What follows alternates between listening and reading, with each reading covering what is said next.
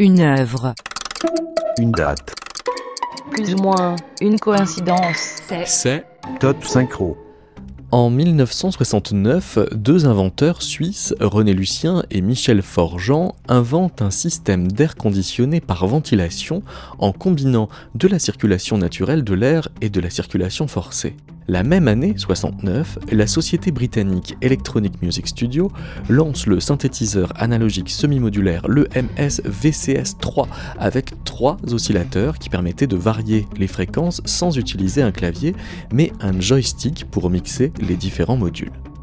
Il s'agit certainement d'une pure coïncidence, une coïncidence entre les progrès des techniques de climatisation et le développement des synthétiseurs, qui va ricocher au cours des années 70, car quelques mois après la sortie du modèle emblématique M400 de Mellotron, la société suisse Pandonus Anstalt dépose un appareil jouet sous forme de réfrigérateur miniature qui, avec une pile électrique, permet d'alimenter une plaque chauffante de cuisson du format d'un jouet.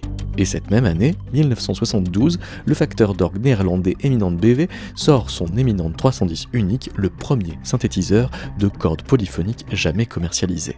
Entre-temps, en 1971, Holiday McCurdy Richard et William Connelly Lawrence ont fait breveter un dispositif déshydrateur et compensateur de pression exactement l'année où ARP commercialise le synthétiseur semi-modulaire monophonique ARP 2600.